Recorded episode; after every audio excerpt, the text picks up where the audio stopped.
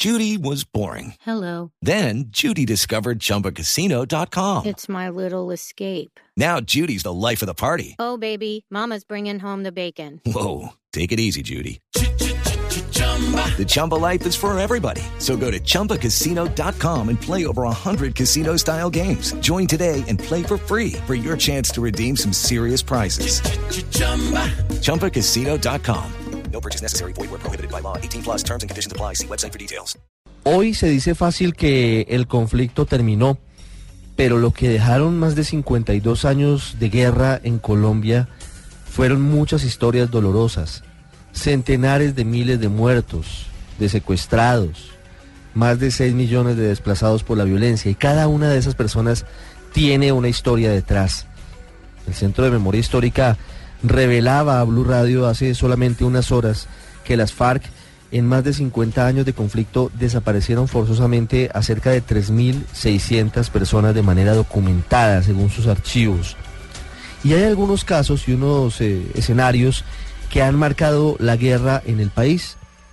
Una de esas personas, podría decir incluso una de esas familias que ha marcado el imaginario de los colombianos por el drama que vivieron y porque apenas hoy, ya cuando las FARC están eh, fuera del conflicto y sin armas, saben qué pasó con esta persona. Hablamos del abogado Enrique Márquez. Su familia le dice Quique Quique, cariñosamente. Fue secuestrado hace 19 años y no se sabía nada de él. Había sido secuestrado por las FARC. Y no se sabía nada de él hasta ahora, hasta hace algunas horas en las que Romaña, el ex jefe guerrillero, confirmó que Quique Quique murió en cautiverio. Doña María de Márquez es la mamá de Quique Quique y está con nosotros hoy en el radar. Doña María, lamentamos esta noticia, lamentamos que esta historia no haya tenido un final feliz. ¿Cómo te agradezco la comprensión, el cariño que nos han tenido, la paciencia? Porque si Quique Quique del alma está vigente, es por ustedes, por los medios de comunicación y todos sus componentes. Ustedes como periodistas siempre estuvieron al lado nuestro, con una, un profesionalismo impresionante, entendiéndonos, dándonos la razón. En este momento es lo más duro, es un dolor que no tiene descripción. Pero a la vez sentimos el alivio de saber que Él está con Dios y que descansó y no está sufriendo. El estar con mi Dios, Él está mejor que nosotros. Doña Amalia, ¿cómo fue el secuestro de, de su hijo, de Quique Quique? El secuestro fue a las seis y media de la mañana del 11 de febrero del 94. En la carrera 12, entre calles 19 y 20. Lo llevaron, nosotros supimos inmediatamente, a las 6 y 32 minutos de la mañana, porque gracias a Dios al frente había unos empleados, no sé si de teléfonos o de acueducto, y vieron. En esa llegó el gerente y le dijeron, se acaban de llevar al doctor El Alto, era Enrique. Ahí supimos nosotros. Por eso pudimos tener la noticia muy pronto de que lo habían secuestrado. Y lo llevaron para Suma Paz, porque Romaña es el responsable y es el que manda, mandaba en ese grupo. El comandante de ese grupo en ese momento era Miller Perdón. Sí. Romaña fue el directo responsable del secuestro de, de Quique Quique, el orden, ¿no? Él es el responsable. Tenemos la sentencia, una sentencia de la fiscalía que lo condena a 28 años de cárcel y a una suma económica por el secuestro de Enrique Márquez Díaz. ¿Miller Perdomo ejecutó el secuestro? ¿Fue la persona que lo, que lo llevó a cabo? Miller Perdomo era el comandante de ese, de ese grupo, pero estaba bajo las órdenes de, de Romaña. Sí. En algún momento, en los primeros días o en las primeras semanas, Quique Quique se comunicó con ustedes. Sí, a él lo dejaron llamar el primer día a las 8 y 20 de la mañana y a las 9 y 20 de la noche. Fueron las únicas dos llamadas que pudimos tener en esos 19 años. ¿Y qué les dijo? En la mañana habló con su papá. Él era una persona que salía de la casa dejándonos a nosotros el itinerario donde iba a estar, qué iba a hacer. Y sabíamos exactamente que no tenían ninguna reunión pendiente.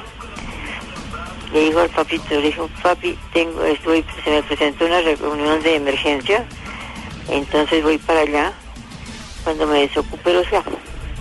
Como ya nosotros sabíamos, el papá le dijo, "Jo, ¿dónde estás? Te recogemos, ¿qué quieres? Dijo, no, papi, tranquilo. En la noche le contesté yo. Como él me decía era gatita, me dijo, ay, mi gatis, mm, a mí me tienen las harto. Me están tratando bien. No se preocupen por mí, que no es ni con ustedes ni conmigo. Es con el gerente de la cooperativa que tiene que venir a dar unas declaraciones.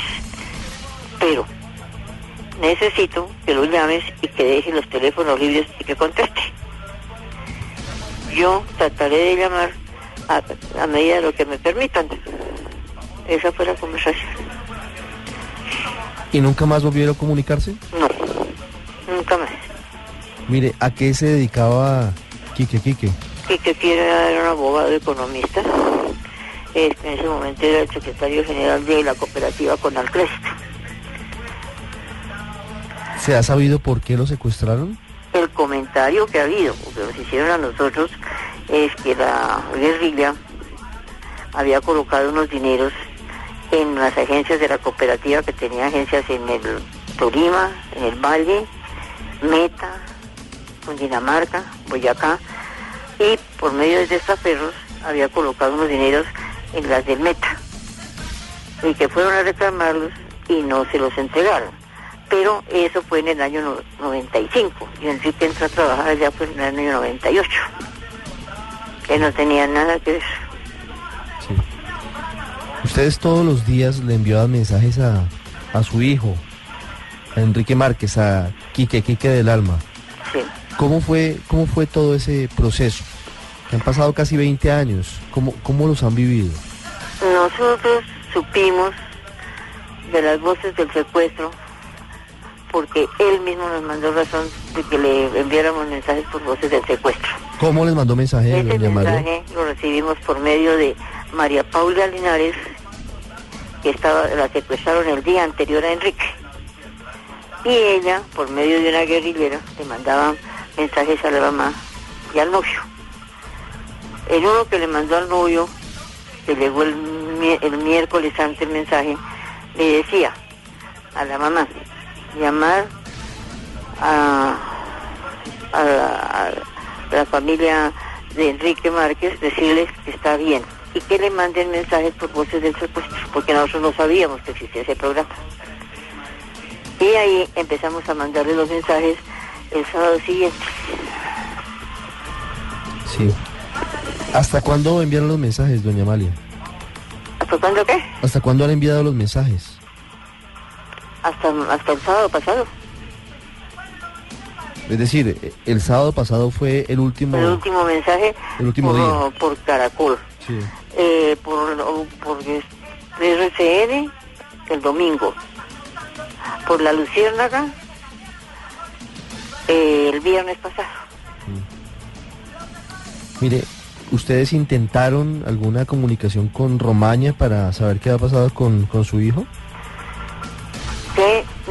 ¿Qué no hemos hecho nosotros? ¿Qué no hicimos? Desde las más altas esferas estuvimos comunicándonos con todos. El presidente, el doctor Jaramillo, con todo el mundo. Ahora, cuando ahorita en La Habana, todas las cartas que se mandaron, por medio de la iglesia, por medio del alto comisionado, amigos, conocidos, de todos, siempre estuvimos pendientes y hicimos todo lo habido y por haber. ¿Y alguna vez tuvieron contacto con Romaña? No. Él llamó en agosto de ese año y me dijo, vaya a recoger los restos de su hijo. Le dije, ¿a dónde voy? Dijo, a Casillas. dije, a ser muy grande, deme un punto y yo voy, porque si mi Dios me ha puesto esa prueba, yo la cumplo. Y la re- reacción fue, ah, espere, le paso al que lo cuida. ¿Ves? ¿Y se lo pasó? Sí, pasó a otra persona. ¿Y qué le dijo? No, que, que Enrique estaba bien. Ellos nunca pidieron dinero. El de Enrique no era extorsivo, él no era secuestrado según ellos, sino era rehén. Y una persona que nos ayudó muchísimo en esa época fue Jaime Garzón. Jaime Garzón habló con Romaña y todo eso, hasta la víspera de matarlo. ¿Cómo es la historia de Jaime Garzón, doña Amalia? No, Jaime Garzón a nosotros nos ayudó, nos colaboró inmensamente, habló por, por Enrique con Romaña, pero nos dijo, palabra más, palabra menos, si alguna persona te llega a pedir plata, no la vayan a dar, ni un peso que ustedes den, a Enrique lo matan, porque Enrique no es un secuestro extorsivo. ¿Cómo llegan ustedes a Jaime Garzón? por Radionet. Él estaba en el programa y yo cogí el teléfono y lo llamé. Y yo, yo le decía a mi amiguito del alma, entonces lo llamé. Le dije, mira, tú no me conoces, pero yo siempre te, te nombro como mi amiguito del alma. Me pasa tal cosa. Dijo, mañana a las seis y media de la mañana estén en Radionet y hablamos. Ahí fue el contacto con Jaime. Que fue directo, no, no hubo ningún intermediario ni nada. ¿Jaime habló con Romaña? Sí, sí. Jaime hizo varias gestiones. Si no lo hubieran matado, que que Quique había salido ya. Seguramente no hubiera tenido ese desenlace. Sobre la llamada de, de Romaña, ustedes fue en agosto del 99, me dice. Sí. ¿Y él ya le decía ahí que, que estaba muerto? No, que fuera a recoger los restos de mi hijo, pero eh, en ese momento no estaba muerto. Es decir, lo hacía con el fin de intimidarla. Claro, claro.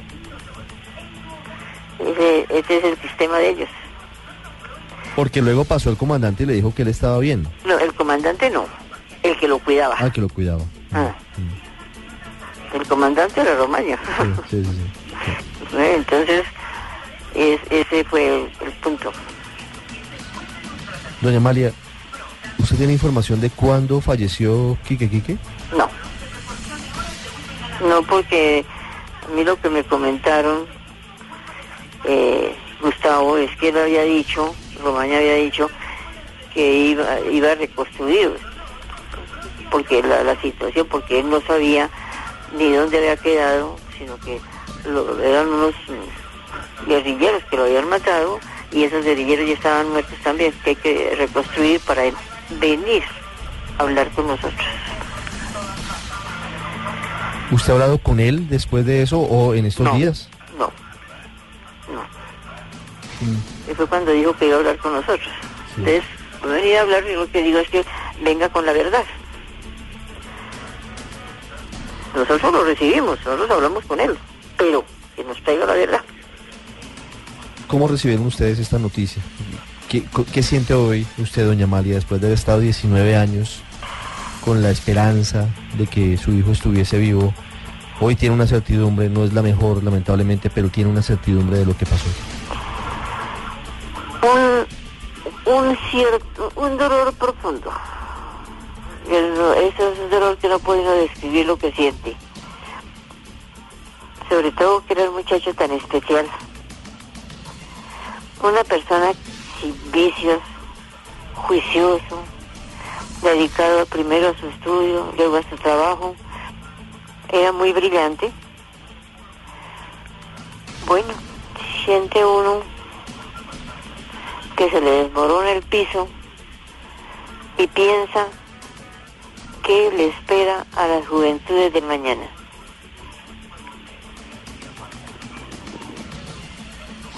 Doña Amalia, eh, ¿cuántos años tenía Quique Quique cuando fue secuestrado? Tenía 29 años y medio, él cumplía 30 el 14 de agosto. ¿Y había tenido alguna vinculación con la fuerza pública o con el DAS, como lo dijo Romaña?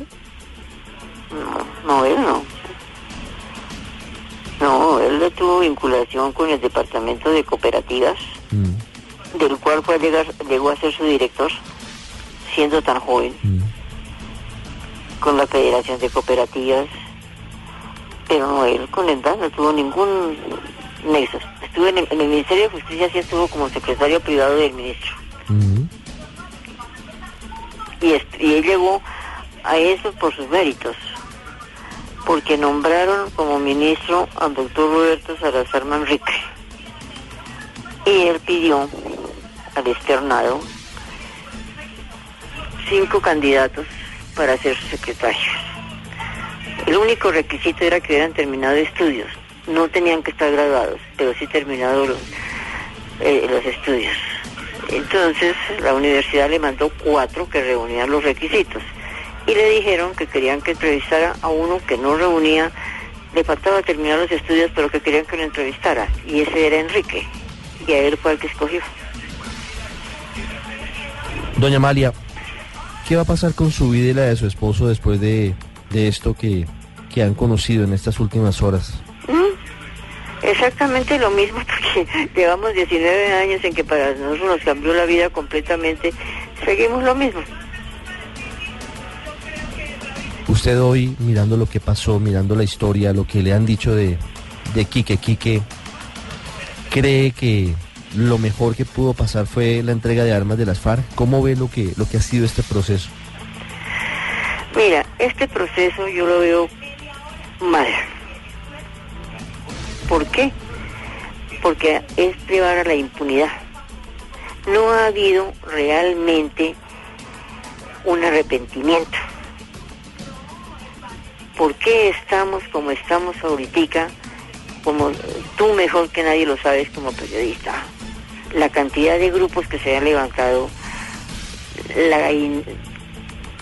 la falta de la gente de solidaridad, la falta de tener un poquito de prudencia. La gente se ha vuelto muy irascible. Yo creo que esto esto no es un proceso de paz. Doña María, le envío un abrazo a usted, a su esposo y lamento realmente que este haya sido el desenlace. Espero que en medio de todo lo, lo que, lo que han contado de verdad, que es solo un pedacito desde las FARC, de alguna forma por lo menos les dé cierta tranquilidad tras 19 años de incertidumbre. Y la acompañamos, la acompañamos. Bueno, pero es que dime una cosa. ¿Cómo puede ser posible que al- el presidente dijo que las FARC no tenían secuestrados y había que creerles?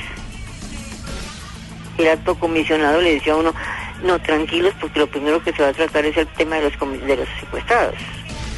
Y que a las víctimas de las FARC nos han hecho a un lado, nos hicieron a un lado completamente. ¿Ah? Entonces, ¿qué esperamos nosotros del proceso de paz? Ahí pregunto yo. Doña María, un abrazo y gracias. Bueno, te agradezco mucho. Felicidades.